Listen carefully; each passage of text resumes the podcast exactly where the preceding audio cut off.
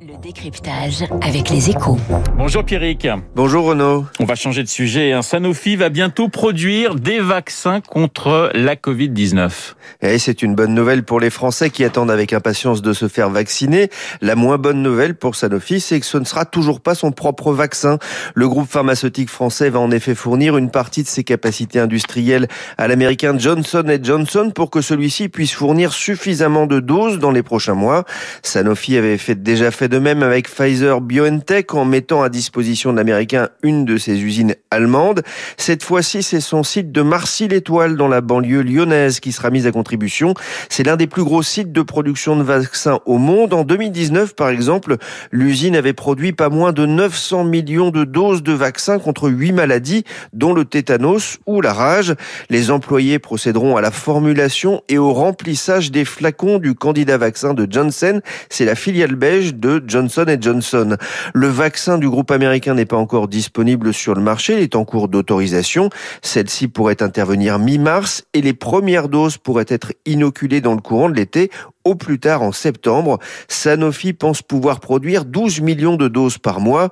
Un produit qui a quelques avantages. Il ne nécessite qu'une seule dose et peut être conservé facilement entre 2 et 8 degrés, mais il serait un peu moins efficace que celui de Pfizer ou de Moderna. Le groupe français, hein, qui, on va le rappeler, avait été pas mal secoué, Pierrick, hein, par le retard de son euh, candidat vaccin. Pour Sanofi, cette annonce, c'est aussi une façon de redorer son image industrielle après l'échec des essais concernant l'un de ses projets sur la Covid-19.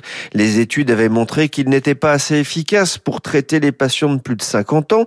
S'en était suivi une polémique sur la faiblesse de la recherche française. Dans un contexte de pénurie mondiale de vaccins, on voit bien que la production est devenue un enjeu national et politique. Emmanuel Macron s'est d'ailleurs entretenu lundi avec Paul Hudson, le patron de Sanofi, et l'Elysée a même fait le service après-vente de l'annonce, notamment via le compte Twitter d'Emmanuel Macron.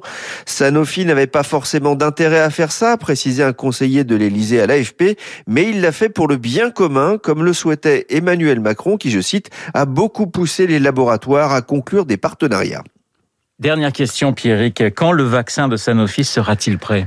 Bah, c'est l'autre bonne nouvelle pour Sanofi. Ça avance aussi. Il vient de lancer un essai clinique de phase 2 auprès de 720 volontaires pour son produit développé avec GSK, le britannique, avec un nouveau dosage. Si tout se passe bien, la phase 3 pourrait débuter au deuxième trimestre de cette année pour des premières vaccinations à la fin de l'année. Mais Renault, tout ça paraît encore assez lointain. Le décryptage de Pierrick Fay sur l'antenne de Radio Classique dans 3 minutes. Le journal de 8 heures. Un soupçon de météo dans un instant, mais auparavant, eh bien, nous allons rendre hommage à un très grand nom de la musique classique, Georges Friedrich Handel, qui est né un 23 février, le 23 février 1685.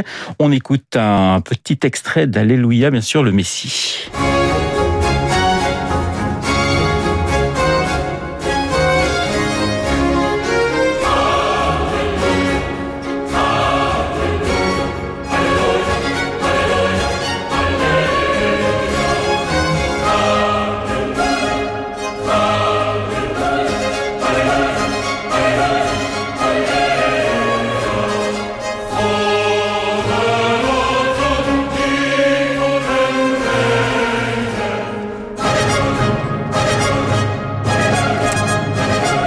Né le 23 février 1685, mort le 14 avril 1759 à Westminster, 7h58 sur Radio Classique. Je vous rappelle mon invité à partir de 8h15, l'écrivain euh, Tar Benjeloun qui publie Le miel et l'amertume chez Gallimard. Mon invité donc dans un peu plus d'un quart d'heure. En attendant, eh bien, un soupçon.